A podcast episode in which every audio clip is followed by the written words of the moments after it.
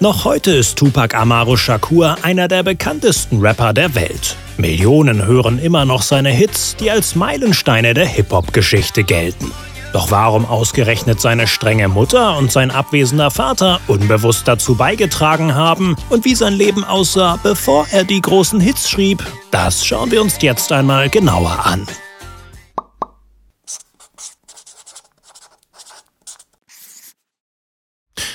Tupac wächst gemeinsam mit seiner kleinen Halbschwester und seiner Mutter Afeni in den Ghettos von New York auf. Doch das bekannte Image vom Gangster-Rapper könnt ihr hier erstmal vergessen. Denn seine Freunde erinnern sich an einen freundlichen, bescheidenen und meist gut gelaunten Witzemacher mit gutem Benehmen und einem breiten Grinsen. Später erinnert er sich, als Zehnjähriger sogar Tagebuch geführt zu haben. Weil seine gebildete Mutter Angst davor hat, dass die falschen Menschen Einfluss auf ihn nehmen, darf er kaum raus und muss viele Bücher lesen. Tupac beschreibt seine Mutter daher als Diktatorin oder Drill Sergeant. Doch die war früher Aktivistin und kämpfte gegen die Unterdrückung der People of Color in den USA. Sie hatte wohl verinnerlicht, dass harte Maßnahmen notwendig sind, um in so üblen Umgebungen für Veränderung zu sorgen. Doch immerhin entdeckt Tupac so schon früh seine Liebe zur Poesie und schreibt selbst Gedichte. Und wo ist sein Vater? Den kennt er nicht. Tupacs Mutter behauptete immer, er wäre tot. Wahrscheinlich, weil er nur eine Affäre war. Erst im Erwachsenenalter erfährt Tupac, dass sein Vater sehr wohl noch lebt, leider viel zu spät. Aufgrund ihrer politischen Vergangenheit findet Afeni kaum Jobs, sie kommt mit der Situation nicht klar und fängt deshalb an, gelegentlich Drogen zu nehmen. Ein Teufelskreis beginnt. Tupac rappt später, eine arme Singlemutter auf Sozialhilfe, erklär mir, wie hast du das geschafft?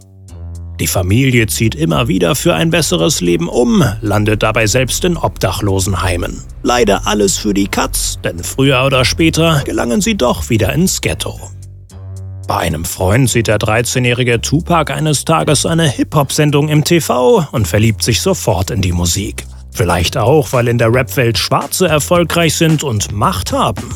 Das geschriebene Wort liebt er ja bereits, seitdem er Gedichte verfasst, doch schreibt er nun auch eigene Rap-Texte, rhymt in der Hood und nennt sich fortan MC New York. Obwohl Tupac zu Hause an manchen Tagen noch nicht mal Licht hatte, blieb die Schule wichtig. So besuchte er eine Kunst-Highschool. Unglaublich aber wahr, belegt er dort Kurse wie Literatur, Theater und, Achtung, sogar Ballett. Im Gegensatz zum Ghetto gilt man hier nicht als Weichei, wenn man in einem Theaterstück mitspielt, erinnert sich sein alter Schauspiellehrer. In einem Interview sagte Tupacs Mutter einmal, Kunst kann Kinder retten, egal was in ihrem Zuhause passiert. Und so rettet sie ihren Sohn vorerst. Tupac liebt die Aufmerksamkeit, schon bald rappt er überall und kann nirgends still sein. Eine Zeit lang läuft es also richtig gut für den 17-Jährigen, denn er bekommt Anerkennung für das, was er leistet, unabhängig von seiner Herkunft. Doch wie ein Schlag ins Gesicht trifft ihn die Nachricht, dass die Familie erneut umziehen muss. Dieses Mal geht es wieder in ein Ghetto, acht Kilometer von San Francisco entfernt. Rückblickend erkennt Tupac hier den Zeitpunkt, an dem er auf die schiefe Bahn gerät. In Kalifornien verfällt Afeni komplett ihrer Drogensucht und wird schwer abhängig von Crack. Das ist übrigens gestrecktes Kokain und weitaus günstiger als die pure Droge. In den 80ern löst Crack eine regelrechte Pandemie in den Ghettos der Schwarzen aus. Es war hart, sie war mein Held, sagt Tupac später in einem Interview. Jahrelang schaute er zu seiner Mutter auf. Jetzt streiten sie sich aufgrund ihres totalen Absturzes. Am Ende schmeißt sie den 17-Jährigen raus und der schläft fortan mit Freunden in verlassenen Wohnungen. Ohne Vaterfigur in seinem Leben werden die männlichen und harten Drogendealer auf der Straße nun seine Vorbilder, sagt er später in einem Interview. Weil er Kohle braucht, tauscht er jetzt Theater gegen das Ticken. Er schmeißt die Schule und adaptiert die Art der Gangster. Doch nach nur zwei Wochen merkt er wohl, dass er zu weich und zu sensibel ist und hängt das Stilen wieder an den Nagel. Und was nun?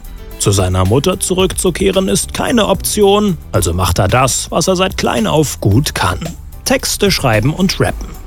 Irgendwann bekommen die richtigen Leute am richtigen Ort Wind davon, sodass Tupac schließlich die Möglichkeit bekommt, bei der bekannten Rapgruppe Digital Underground vorzurappen. Bald darf er mit der Band auf Tour, Cool. Die Texte der Band mitrappen? Auch cool. Aber in einer Zebra-Unterhose tanzen? Im Nachhinein schämt er sich dafür, aber wahrscheinlich weiß er, wofür es gut war. Denn auf den Aftershow-Partys der Band ergreift er immer wieder die Chance und rappt seine eigenen Texte, die meist von seiner Realität handeln. Niemand sonst fährt den Gangsterfilm, gepaart mit sozialkritischer Poesie, so wie der 19-Jährige. Sicher ist Tupac dabei geprägt vom Einfluss seiner Mutter. Fast forward, Tupac wird zu einem erfolgreichen Solokünstler. Auch wenn er zwischenzeitlich drei Jahre lang keinen Kontakt zu seiner Mutter haben wird, soll er heimlich ihre Miete bezahlt und ihr eine Diamantenkette geschickt haben. So rappt er es zumindest in seinem Song Dear Mama, den er ihr widmet. Irgendwann schafft sie mit professioneller Unterstützung sogar den Entzug. Mutter und Sohn finden wieder zueinander. Vorläufig ein Happy End, zumindest für Afeni. Denn Tupacs Fame bringt nicht nur Gutes mit sich, er sitzt mehrfach hinter Gittern, ist gewalttätig und wird schlussendlich ermordet. Und trotzdem gilt er immer noch als eine der größten Hip-Hop-Legenden aller Zeiten. Wie Gangster ist Rap wirklich? Das erfahrt ihr in diesem Video von Steuerung F. Und eine weitere sehenswerte Biografie könnt ihr euch hier anschauen. Bis zur nächsten Inspiration. Der Biograf.